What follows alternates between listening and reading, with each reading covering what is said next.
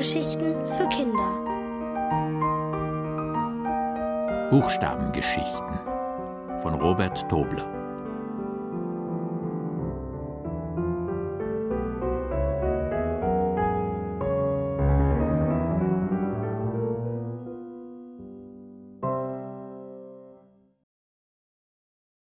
Das H.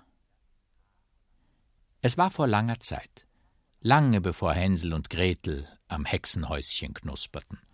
Niemand kann sagen, vor wie vielen Jahren. Und niemand weiß genau, wo es geschah. Irgendwann hatte jemand eine großartige Idee. Vielleicht war es ein Mann, vielleicht eine Frau, vielleicht ein paar Leute zusammen. Aber jemand muss es gewesen sein, der den genialen Einfall hatte, man könnte für die Töne, die aus dem Mund der Menschen herauskommen, Zeichen kritzeln oder kratzen oder malen oder pinseln. Der oder die Erfinder hatten eine solche Freude an ihrer Entdeckung, dass sie es weitersagten.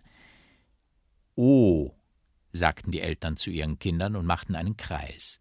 Und wenn sie einen Strich zeichneten, schön gerade von oben nach unten, erklärten sie, das ist ein I. So entstand die Buchstabenfamilie, das Alphabet, von A bis Z, mit einer Ausnahme. Weil damals die Ortschaft Hohenaltheim und die Hansestadt Hamburg noch nicht existierten und der Himalaya noch keinen Namen trug, fiel es niemandem auf, dass das H fehlte. Die Menschen lebten ohne den Buchstaben H, ohne Hotels, ohne Haushaltsgeräte, ohne Hotdogs und ohne Hamburger. Es gab auch noch keine Rotstifte und deshalb auch keine Lehrer. Niemand war da, der gesagt hätte, falsch, das Alphabet ist unvollständig. Doch es kam, wie es kommen musste. Eines Tages erfand jemand die Schule und die Lehrer, damit alle Kinder das ABC lernen und möglichst schön und ohne Fehler schreiben konnten. Alles ohne H. Geschrieben wurde nicht in Hefte, die wären zu teuer gewesen, sondern auf Schiefertafeln. Wer einen Fehler machte, wischte mit einem Schwämmchen oder dem nassen Finger den falschen Buchstaben aus. Viel einfacher als mit Tipp-Ex oder einem Tintenkiller. Ruhe! brüllte der Oberlehrer in der Klasse und klopfte mit einem Stock auf den Tisch. Schreibt das ABC zweimal sorgfältig auf und wenn ihr fertig seid, das gleiche nochmals von hinten nach vorn. Auch zweimal, wollte die kleine Anna wissen. Die Antwort kam mit dem Stock, der zweimal auf das Pult schlug. Es wurde still im Zimmer. Dicht gedrängt saß eine große Schar von Kindern über ihre Schreibtafeln gebeugt. Die Kreiden kratzten. Das haben wir gestern schon gemacht, sagte Anna zu ihrer Nachbarin. Morgen und übermorgen dürfen wir dasselbe wieder tun, flüsterte diese zurück, wie mich das anödet. Ruhe, sage ich, tönte es vom Lehrerpult. Wer als nächster einen Ton von sich gibt, schreibt zur Strafe bis morgen mindestens drei Tafeln. Die Kinder waren so schockiert, dass sie sich wieder hinter die Buchstaben machten. Nun auch noch das Alphabet rückwärts.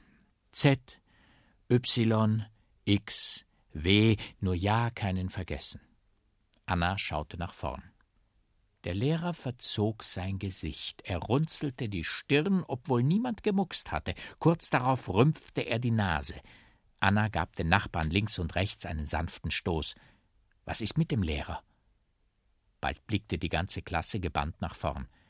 Der Lehrer verdrehte die Augen, er begann den Unterkiefer zu verrenken, als ob er nach Luft schnappen wollte. Er schnitt eine fürchterliche Grimasse. Hatschi! hallte es wie bei einer Explosion durch das Zimmer. Den Kindern verschlug es für einen Moment den Atem. Anna fing als erste zu lachen an. Die anderen stimmten ein. Der Lehrer schneuzte umständlich seine Nase. Ha, ha, ha und hi, hi, hi. Die Schülerinnen und Schüler konnten sich kaum mehr erholen. Anna hob die Hand und fragte schüchtern den Lehrer, ob er denn nun bis morgen die Strafarbeit schreiben müsse. Der Lehrer verzog den Mund, überlegte kurz und sagte Genug für heute, Kinder. Ihr könnt nach Hause gehen.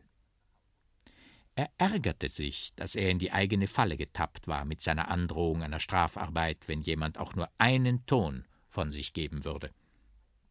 Auf allen Tischen lagen Schiefertafeln vollgeschrieben mit Buchstaben. Ich soll eine Strafarbeit schreiben? Ich, der Lehrer? Er raufte sich die Haare und grübelte. Er nahm eine Kreide in die Hand. Er zeichnete ein paar Striche, wischte sie wieder aus.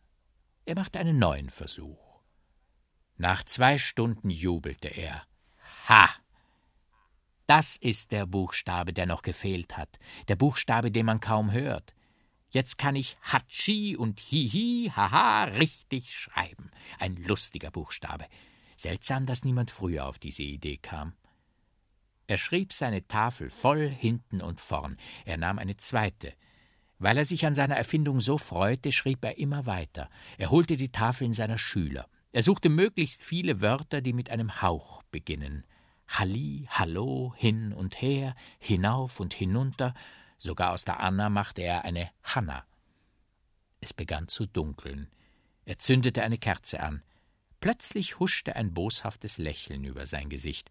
Weil man das H ja kaum hört, könnte man es auch an anderen Stellen einsetzen, nicht nur am Anfang eines Wortes. Aber auch nicht jedes Mal.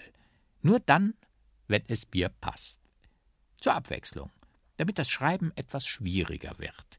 Lehrer wird zum Beispiel mit einem E und einem H geschrieben und Lehr hat zwei E. Bis in den Morgen tüftelte er, mit einem hämischen Hihi sank er in Schlaf. Die Kinder staunten, als sie um neun Uhr ihren Lehrer erschöpft neben den vollgeschriebenen Schiefertafeln fanden. Sie staunten noch mehr, als er ihnen schlaftrunken erklärte, das sei seine Strafarbeit. Erst später verstanden sie sein geheimnisvolles Lächeln, als ihnen nämlich die Spucke ausging beim Korrigieren der vielen neuen Fehler. Jahre danach ist Hanna nach Frankreich ausgewandert. Weil sie sich über ihren Lehrer und die schwierige deutsche Rechtschreibung ärgerte, beschloss sie, das H nie mehr auszusprechen. Auch nicht in ihrem Namen. Das haben alle Französinnen und Franzosen ihr nachgemacht. Sie lassen bis heute beim Reden diesen Buchstaben weg.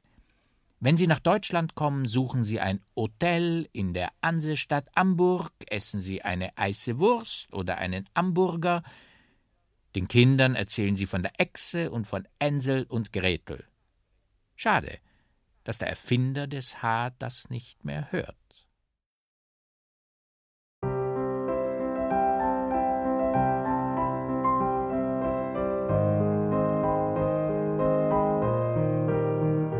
Ihr hörtet Buchstabengeschichten von Robert Tobler. Gelesen von Peter Matic.